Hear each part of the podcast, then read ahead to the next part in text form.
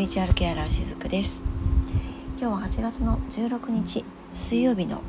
朝、えー、時刻は今7時12分ですね。はい、えー、今朝私の住んでいるこの福岡地方は暑さがね和らいでおります。はい。昨日からですね風の方が結構強くって台風の影響ではないと思うんですけれども風が非常に強かったんですよ。だから昨日からね涼しいなというのを感じていて昨夜はエアコンをつけずにね私も休むことができました。この風の影響がこの風がですね今本州の方にちょっと直撃をしている台風の影響なのかなっていうのはちょっと私はねわからないですけどもなんとなく感じているのはこの今回の台風とかあとまあこの前回九州の方にね近づいていた台風もそうですしあとハワイの方で起きているあの山火事ですよね。あれもなんか本当に自然災害なのかなっていうのをちょっと感じています。すっごく違和感があるんですよね私の中で。すごくモヤモヤしています。ハワイの方のねあの大火災なんて本当に特にそうで、えー、ちょっとなかなか想像しがたい現実ですよね。何かねあのちょっと悪しきエネルギーというのは非常にこの 3, 3つのこと台風ねえっと先日のえー、九州の方に来ていたかの台風もそうですし今、えー、和歌山の辺り大阪奈良の辺りに、えー、ね、いろんな影響を与えている台風もそうです。ちょっとね嫌な感じを感じている個人的な感覚ですけどもね。はい、というのもですね、まあ、どうしてそんな感覚が私の中にあるのかっていうとこの1ヶ月ぐらい皆さんどんな感じでした？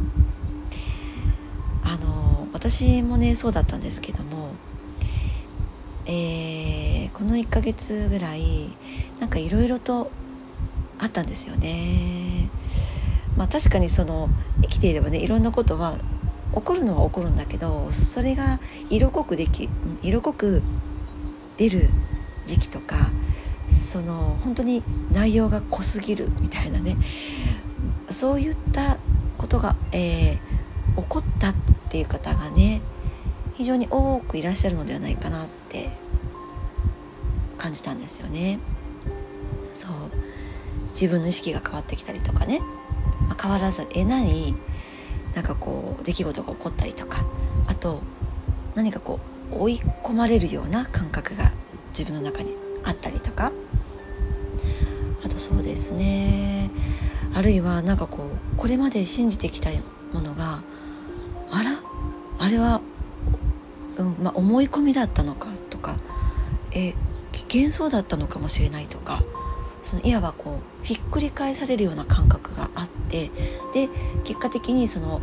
一種こう絶望感を感じてしまうような感じとか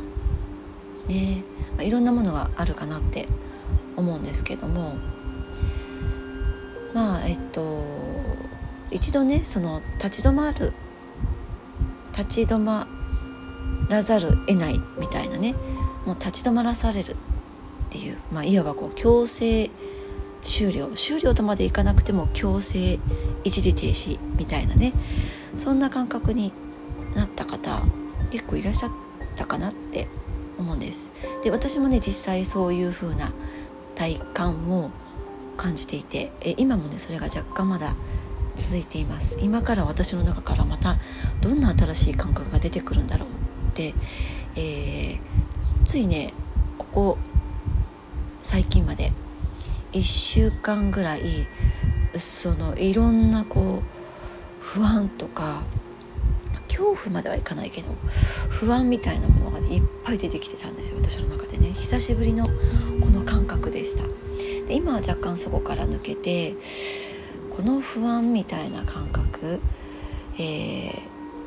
こう覆されるような感覚がさてこれからどういった形に転じていくのかなっていうそういったこうちょっと前向きな感覚はねもう取り戻せてはきているんですけれども。そう、まあ、そんな中でねこう身体症状としてもストップする、えーね、何かこう怪我をしたりとか病気になったということで動きを止めさせられたっていう方もねいらっしゃったかもしれないですね。うん、でまあそれがやあってやっとまあこう抵抗する感覚、ね、自分の中でそういった感覚が手放せるっていうこともまたあったりするんですよね。そうだから私もねこの不安な感覚が出てきた時にやっぱね一時的にね抵抗したんですよ。えこれはどういうことだって今まで信じてきてたものは嘘だったのかとかねそういった抵抗ですねあ認めたくない？とかね。そんなはずない？とかね。そんなものがねたくさん出てきました。うん、でまあそういった時をね迎えていたとしてもそれは必ず転じていきます。はい。あの陰陽ってねありますけれども陰に極まらないと極まらないと、うん、陽にも極まらないんですよね。陰に転じて陽に転ずる。もうそれが絶対的な法則だからですね。そう。でまあきっとねこの感覚は皆さんご存知なんですよ。知ってるんです。あごめんなさい。ちょっと今気づきました。風の音が入ってましたねここまでね。すみません。お聞きづらかったと思います。扇風機の 音がちょっと入ってましたね。お聞きづらかったと思います。今ちょっと向きを変えましたのでね。はい。えー、どこまで話しましたかね。あそうそう。うん。あの頭ではねそのそれをね抵抗しちゃうんです。頭のところでね。その感覚をね。うん、でもやっぱりこの1ヶ月でそういったエネルギーに持っていかれることでこう自分のエネルギーがまた入れ替わるわけなんですよね。でねこの時にそのどこでエネルギーが変わるかっていうと自分の、まあ、こう消化体のところでねそれは変わっていくわけなんですけども実際ね、えー、変わったっていう感覚がね分かるのかっていうと、まあ、そうではないんですけども自分の体の中でそのどこでそれを捉えていくかっていうと頭の中にあるその消化体のところでねそれを行ってくれているんですね。私たちの体でね。うん、でその時にね体感としては例えばこの頭がすごく重たい感じがしばらくあってである時ふっとその感覚が抜けたとかですね。そう重たい感じ、まあ、頭痛という形でね感じる方もいらっしゃるかもしれないですしあとは何かこう自分の目がカッと開いたようなあの見た目でも若干ね目が大きくなったっていうふうに、えー、見られる方もねもしかしたらいらっしゃるかもしれないですけれどもね。うん、私はねこの頭の中がすっきりした感じがありました。うんそう。あの重たい時がすっきりなくなったわけじゃないんだけどねもちろんそのなんかこう重たいエネルギーのものばかりの情報が入ってきたりするとやっぱりそちらに、えー、引っ張られるっていう時もねやっぱあったりはするんです。もちろん生きてるからね、えーと、とエネルギーの相互作用で私たちはみんな生きてるので全てをシャットアウトシャットダウン。ん？シャットアウト、ね、してしまうってことは不可能なんだけどでもまあ引っ張られながらも自分でまた自分のところに戻すっていうことはねできるので、まあ、そういったものを感じた時は私もこうワークをしながらね自分の中心に戻ってくるっていうことを普段からやっていたりします。でそんな中で何かこう重たいものがね抜けたなっていう感覚がまたこの1ヶ月の中で、えー、感じているころだったりするんですね。でこれはこう全体的に、えー、そういった流れが起きてるなっていうのはね感じています。あのこういった感覚はとてもね細かいところで起こっているからそのゴロッと何かが変わるものじゃないのでもしかしたらこの変化に気づけなかったりもするかもしれないですでもよくよく自分の体を観察してあげるとこの微妙な変化っていうのにまたね気づけていったりもするんですね、まあ、どうやって観察するかっていうとやっぱりこう自分を客観視するっていう、まあ、よく言われ方しますけども自分を客観視することもそうですし自分のことをどの側面から見るかっていうこととかあとは自分をどの即座からそのどの立ち位置から見るかっていう感覚ですね。なんかね自分の中心から自分のことを見るとなかなかね慣れていないと外側に意識がいっちゃうんですよね。外側の人とか出来事とか物とかに意識がいって外側の意識から自分を見ちゃう。だからワンクッション置いて自分を見ちゃうっていうことをやってしまうんですけどそうすると何かこう自分の内側で感じているものが外側に原因があるっていうふうにとってしまうので、まあ、そうではなくて第三者的な目で自分を見てあげるとかですね。ちょっと高い位置から自分を見てあげるとかあるいは自分をねちょっとこう分離させてしまうような感じで見てあげるんです。えー、っと自分チームっていうものをちょっと想像してみてですね自分という軸は例えばこう野球チームでいうとピッチャーなんだけどチームだから監督もいればコーチもいるしキャッチャーもいるしランナーもいるしバッターもいるしってまあいろいろありますよね。でそれぞれのその役割に自分の意識を持っていって自分、まあ、自分というピッを見てみるといかに自分がどんな球を投げているかとか、まあ、それは自分がどんな、えー、やり生き方をしているかとかね。えー、もっと日常生活に落とし込むとどんな言動をしているかとかどうしてその言動を自分はやっているのかっていうのが監督の目で見るとかね。そういうふうにやってみるとあちょっと客観視できるようになるかなって思います。でそういうことをやりながら自分というものを観察してあげるんですね。あとは体に症状が出ていたらどうして私はここに今痛みが出てるのかなとかここにかゆみがあるのかなとかね自分の体と対話をするような感じですね。そんなことをねしてあげたりするんです。そういうことをやっていくとこの微妙な自分の中の変化っていうのがね、えー、見つけていきやすくなったりしますね。うん。そう。でねその、まあ、肉体のところで感じるのは例えばね自分の体の軽さを感じることもあったりしますよ。そう。あの体重が変わる変わらないじゃなくって、えー、エネルギーが軽くなると自分の体も軽くなるんですよね。だから同じように仕事をこなしたとしても今日の疲れはなんだか軽いとか、ねえっと、仕事から帰ってもぐったりしていないとかね家事もちゃんとできたとかそういった軽さにつな、がっていったりもするんですよね。うん、そうまあだからこう体重じゃないものがいかに重さや軽さっていうものを自分に作っているかっていうのがお分かりいただけるかなって思うんですよね。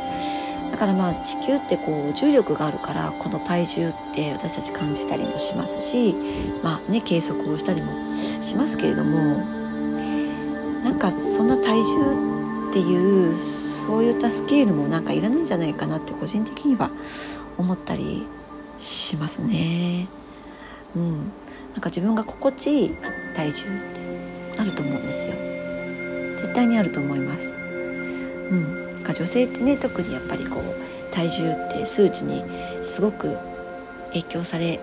やすいかなって思うんですけれどもなんかそういったのもむしろこう気にならなくなって自分が普段生活を送りやすい自分の体の重さ軽さっていうところでのこの自分の重さ、ね、体感的なそういった視点の方がね実は大切なのかなって、えー、思っていたりもします。そう。そうそう。でね、まあ、ちょっと若干話は忘れますけども私あの足の裏っていうのをね非常に大切にしていて、まあ、これはこうレインドロップの、えー、セラピーに入る時のスタートも足の裏から入っていくんですけども皆さん足の裏って普段見たりしますか？私はね毎朝見るんですよ。あの足の裏にヒーリングクリームをね塗り込む時間帯があるので必ず観察するんですけどあの赤ちゃんの足の裏ってすごく柔らかくて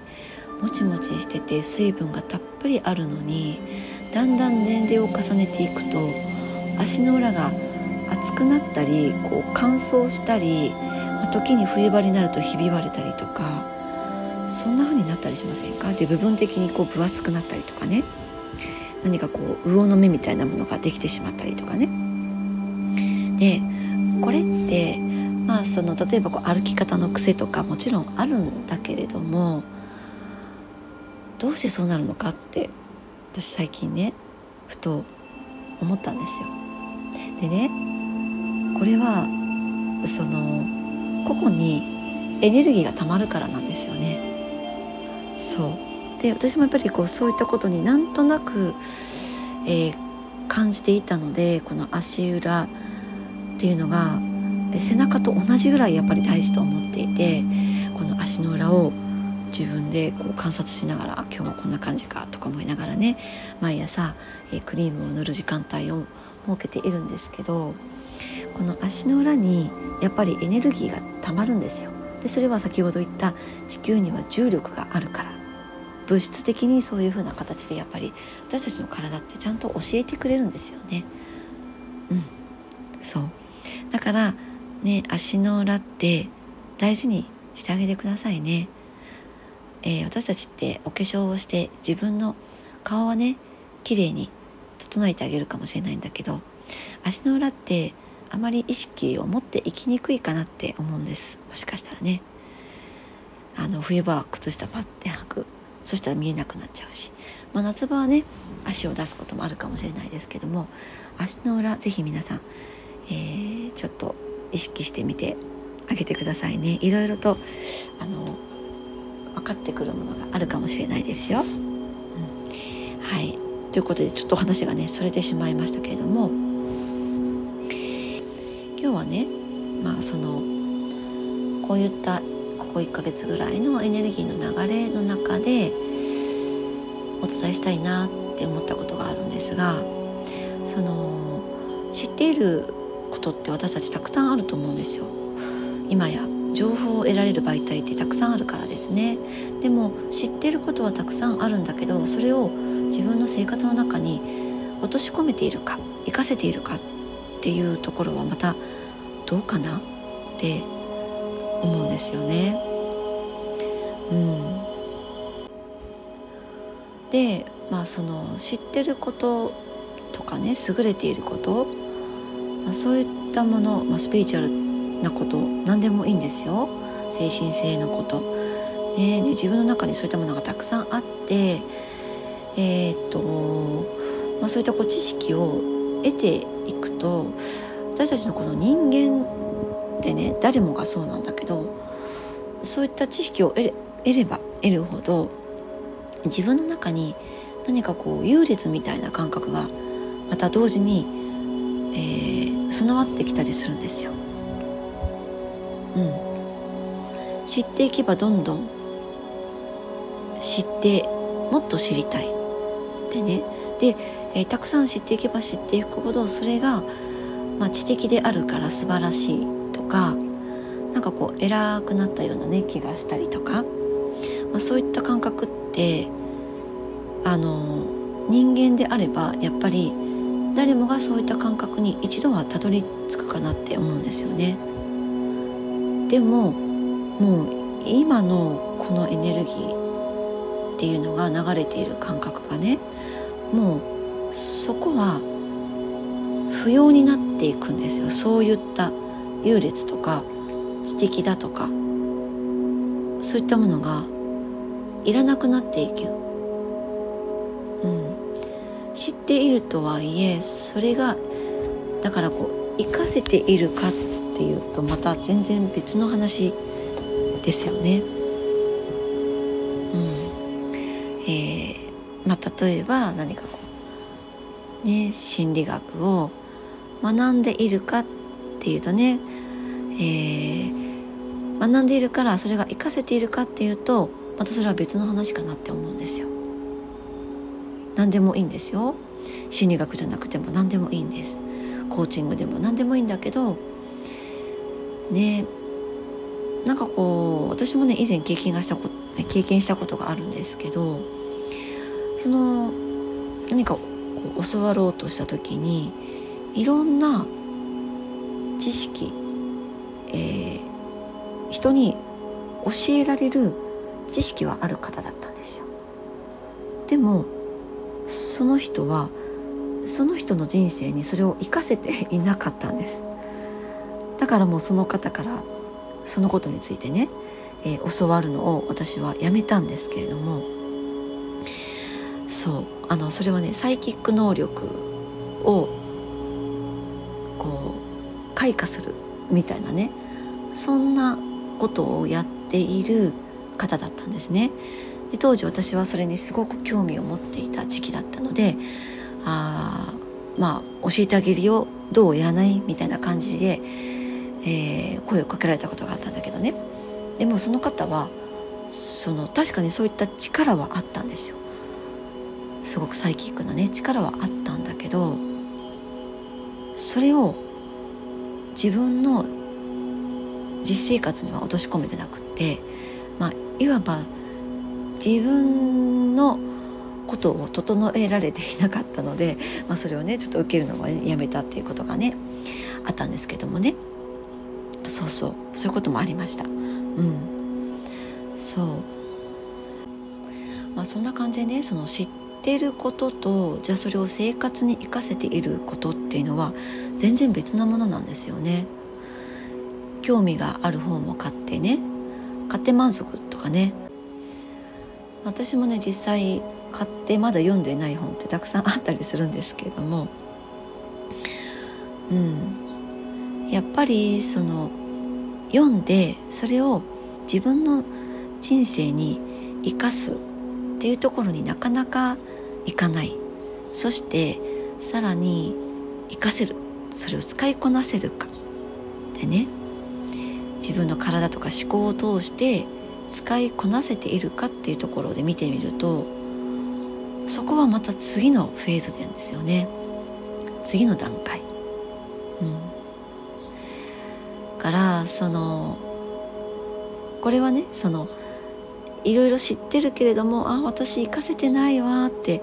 あのそれだからそれがダメだっていう話を今してるんじゃないんですよ、うん、そうじゃないです知るっていうことは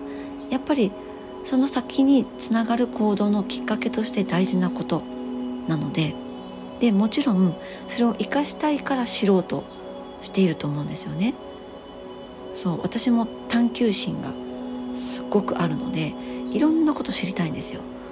一つ知れば次を知りたい。5を知れば10知りたい。でそれをやっぱり自分の人生に、えー、いろんな形でやっぱ使っていきたい。やっぱそこがあるから知りたい。わけなんですよね。うん、だからきっとね知りたいっていう根底にあるのは誰かよりこう優れた人に見られるためとか誰かに認めてもらうためにとかそういった動機ではないと思うんですよ。ね。そう、まあ、もしもねそういったこう動機があったとしたらその流れはそこでやっぱり終わると思います。うん、だけどやっぱり純粋なね自分の中にあるその知ったところで、ね、知ってそれを自分を変えていける何かこうツールとしてねそして自分の中に生かしていきたい、ね、そういう純粋な意図があったとしたらそれはどんどん、やっぱり生かしていった方がいいですよね。えー、急には難しいかもしれないですけれども生かすっていうその意志やっぱり意図が大切だからですねそれを、えー、持ち続けてですねその中でだんだんと自分の肉体とか自分の意識っていうものも変わっていくからですね。うん、あの自分のねこう実生活の中に生かすってなかなかこう深い領域のものになると思います。えっ、とおえっ、とね時間が長くなってしまったのでこの続きはまた明日お伝えさせていただきますね。えー、今日も最後までお付き合いくださりありがとうございました。しずくでした。